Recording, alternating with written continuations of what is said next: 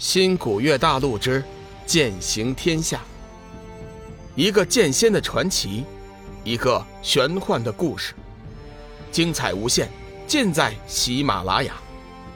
主播刘冲讲故事，欢迎您的订阅。第二百二十集，真魔传说。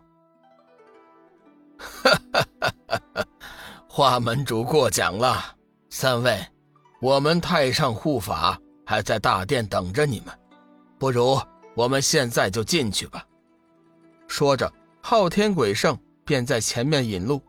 索命菩萨见三人进来，急忙起身迎了过来，看过三人一眼之后，目光最终落在了黄极真君的身上。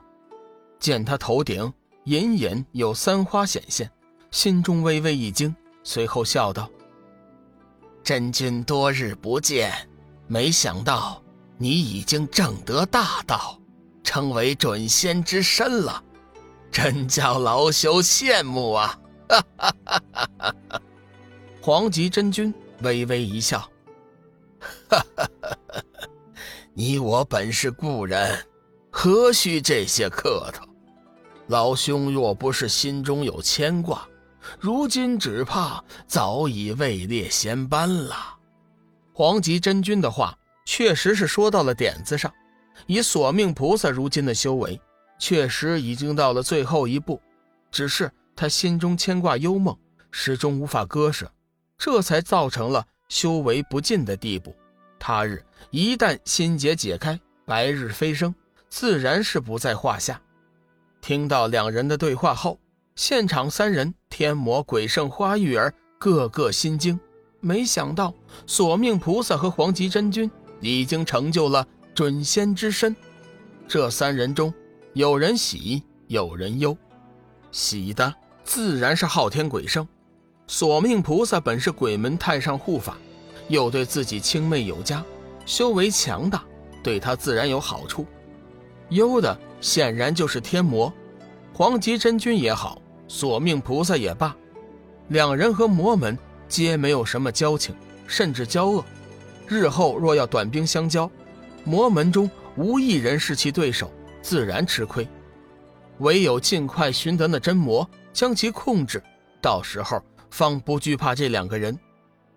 远来的都是客，索命菩萨虽然对天魔和花玉儿不太感冒，但是表面上还得应付得过去。这两位想必就是那魔门之主了，不错不错，比我们这些老骨头可是强多了。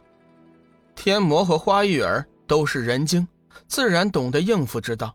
大殿内一阵说笑，黄极真君心中担心龙宇的安危，也不想再做隐瞒，直接问道：“菩萨，老道的徒弟龙宇，你可曾见的？”索命菩萨点了点头，不错。前段时间，小雨确实从黄泉之山经过，并且从北边进入了弱水之边，想必也应该出来了。真君可是担心他的安危？事实上，从算得黄极真君前来的那刻起，索命菩萨就已经知道了他的来意。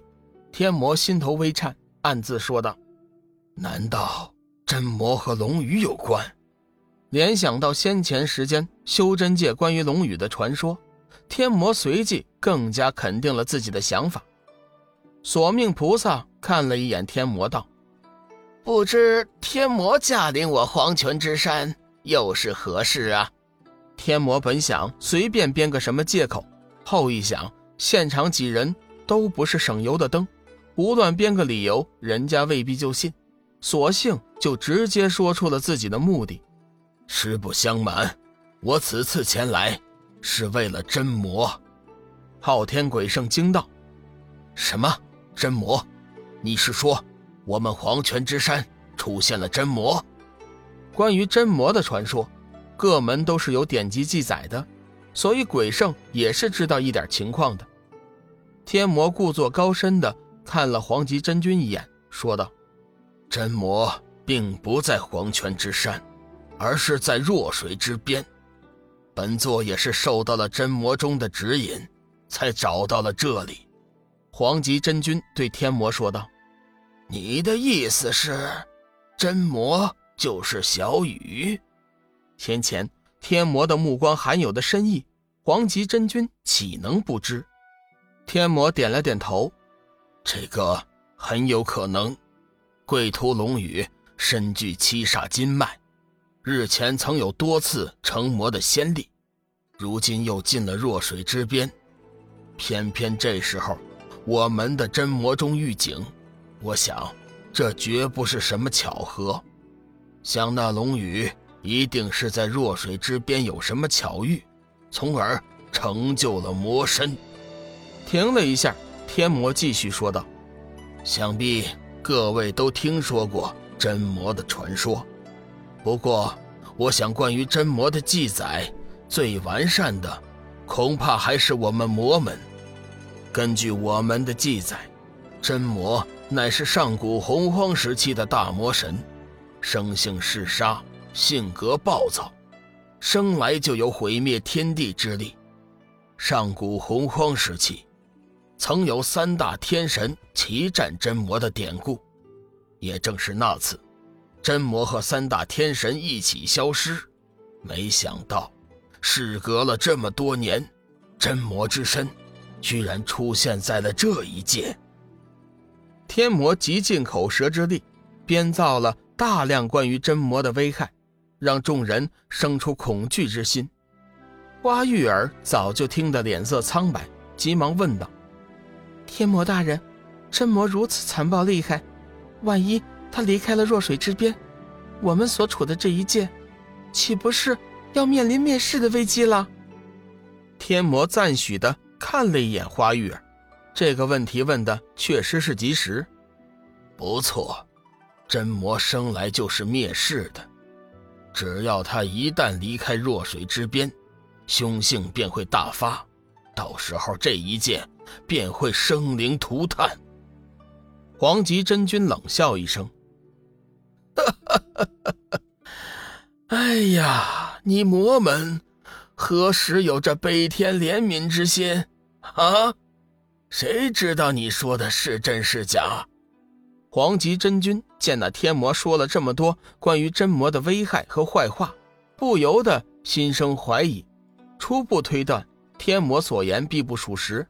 天魔微微一惊，这才悔悟自己所说的是有点过了。反而引起了别人的怀疑，真君此言差矣。我魔门确实不曾有悲天怜悯之心，但是真魔灭世，可不管你什么魔门鬼门，也不会管你什么正义邪恶。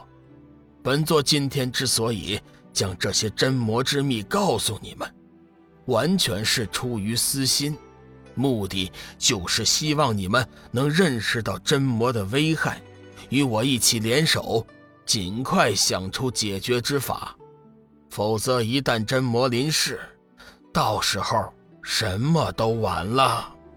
花玉儿又道：“天魔大人，我们的典籍可有破解之法呀？”本集已播讲完毕，感谢您的收听。长篇都市小说《农夫先田》已经上架。欢迎订阅。